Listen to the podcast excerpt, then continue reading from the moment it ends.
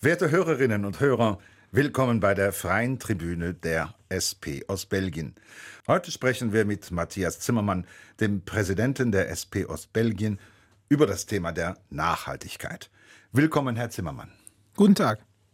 Herr Zimmermann, in der vergangenen Woche fand die Europäische Woche der Abfallvermeidung vom 20. bis zum 28. November statt. Die SP aus Belgien hat sich an der Aktion beteiligt und eine Online-Kampagne auf den sozialen Medien gestartet. Können Sie uns Ihre Kampagne kurz erläutern und was haben Sie genau zu dem Thema Nachhaltigkeit veröffentlicht? Sehr gerne. Un, dos, attention. Wie nachhaltig lebe ich wirklich? Das war unser Slogan zur Europäischen Woche der Abfallvermeidung. Nachhaltigkeit ist ein sehr aktuelles und wichtiges Thema, was wir nun gemeinsam behandeln und akut angehen müssen. Unser Handeln kann nicht nur unser eigenes Leben verändern, sondern auch die Welt. Schon mit den kleinsten Dingen können wir ein Stück mehr zur Müllreduzierung beitragen und zu einer besseren Nachhaltigkeit beitragen. Es gilt, bewusster kaufen, weniger wegschmeißen, nachhaltiger leben. Mit der Aktion wollen wir die Leute zum Nachdenken anregen. Wie nachhaltig lebt jeder Ostbelgier wirklich? Was kann jeder Einzelne tun, um seinen ökologischen Fußabdruck zu reduzieren? Aus diesem Grund haben wir uns dem offiziellen Motto angeschlossen. Wir gemeinsam für weniger Abfall, unsere Gemeinschaft für mehr Nachhaltigkeit. Fast überall tauchte ein schwarzer Panther in Ihren Posts auf. Können Sie uns aufklären, was symbolisiert der schwarze Panther in Ihren Augen? Ja, also wir haben uns bewusst für den Schwarzen Panther entschieden und ihn mit eingebaut, da er außerordentlich sensibel ist, was seine Umwelt betrifft. Der Schwarze Panther steht für Courage, Klugheit und Effizienz. Er hat die Fähigkeit, die Dinge zu sehen, wie sie wirklich sind. Er möchte sein Territorium beschützen. In unseren Augen spiegelt dieses Tier genau die Eigenschaften wider, die wir uns auch von der Gesellschaft wünschen. Denn auch wir sollten sensibel mit unserem Planeten und unserer Umwelt umgehen. Jeder Einzelne sollte so langsam seine Augen öffnen und die Dinge sehen, wie sie wirklich sind. Auch unser Ziel muss es sein, unser Territorium, unseren Planeten zu schützen. Ich betone, wir dürfen nicht immer nur rummüllen, wir müssen endlich loslegen. Schon mit den kleinsten Dingen kann jeder ein Stück mehr zur Müllreduzierung beitragen und zu einer besseren Nachhaltigkeit. Wie kann jeder von uns ganz praktisch betrachtet seinen Alltag umweltfreundlich gestalten und wirklich etwas für unseren Planeten tun? Welche Tipps und Tricks können Sie unseren Zuhörerinnen und Zuhörern mit an die Hand geben? Also wir haben mal einige ganz einfache Tipps zusammengetragen. Zum Beispiel Tipp 1 ist die Wäsche nach Möglichkeit an der Luft zu trocknen und nicht mit dem Trockner, denn dies führt zu einem höheren Energieverbrauch. Man kann aber auch als zweiten Tipp beispielsweise auf das Vorheizen des Backofens verzichten. So reduziert man unnötigen Stromverbrauch. Warme Gerichte sollte man abkühlen lassen, bevor man sie in den Kühlschrank stellt. Im Sinne der Nachhaltigkeit erst einmal das Gericht abkühlen lassen, damit der Kühlschrank weniger Energie benötigt, um seine gewohnte Temperatur zu halten. Als vierten Tipp raten wir zu Glas statt Plastik. Ein schönes Beispiel für diesen Tipp für ein nachhaltiges Leben im Alltag sind Milch und Joghurt aus dem Glas. In fast jedem Supermarkt bekommt man nämlich beides in Pfandgläsern, die man nach der Benutzung einfach zurückbringt. Auf diese Weise kann man ganz im Sinne des Zero Waste Lebensstils viel Müll vermeiden. Tipp 5 ist mit Foodsharing Lebensmittel retten. Es wurden mit Foodsharing bereits 59.646.804 Kilogramm Lebensmittel erfolgreich vor der Mülltonne gerettet. Der sechste Tipp ist, überflüssige Mode zu tauschen, zu verkaufen oder zu verschenken. Natürlich ist Mode auch vergänglich. Im Sinne der Nachhaltigkeit kann man dann ungewünschte Kleidungsstücke mit anderen tauschen oder sie auf Zero-Waste-Apps wie eBay Kleineinzeigen verkaufen oder verschenken. Auf diese Weise wertschätzt man das Material und den Arbeitsaufwand, der in jedem einzelnen Kleidungsstück steckt und sorgt gleichzeitig dafür, dass sein Kleidungsstück weniger neu gekauft und produziert werden musste. Tipp 7. Nachhaltige Suchmaschinen im Internet verwenden. Es gibt durchaus nachhaltigere Alternativen zu Google. Beispielsweise pflanzen die Betreiber der Suchmaschine ecosia.org für etwa jede 45. Suchanfrage einen Baum.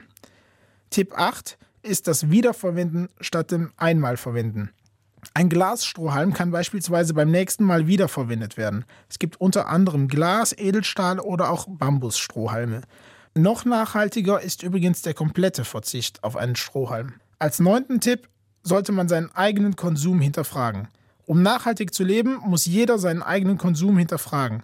Versucht einfach, etwas minimalistischer zu leben und euch auf die Dinge zu beschränken, die wirklich wichtig sind. Das schafft Ordnung, spart Geld und vor allem natürliche Ressourcen. Ich möchte erwähnen, dass es sich hierbei lediglich um einige Anregungen von vielen handelt. Niemand erwartet, dass alle Tipps von jetzt auf gleich perfekt umgesetzt werden. Doch manchmal ist es einfach gut, sie zumindest schon einmal gehört zu haben. Herr Zimmermann, Sie haben eben von Foodsharing gesprochen. Das klingt nach einer sinnvollen Initiative. Was wissen Sie darüber? Gibt es Foodsharing auch hier bei uns in Ostbelgien? Es gibt Foodsharing seit ungefähr 2012 in deutschsprachigen Ländern wie in Österreich, in Deutschland oder in der Schweiz. Und seit 2018 gibt es auch Foodsharing in Ostbelgien.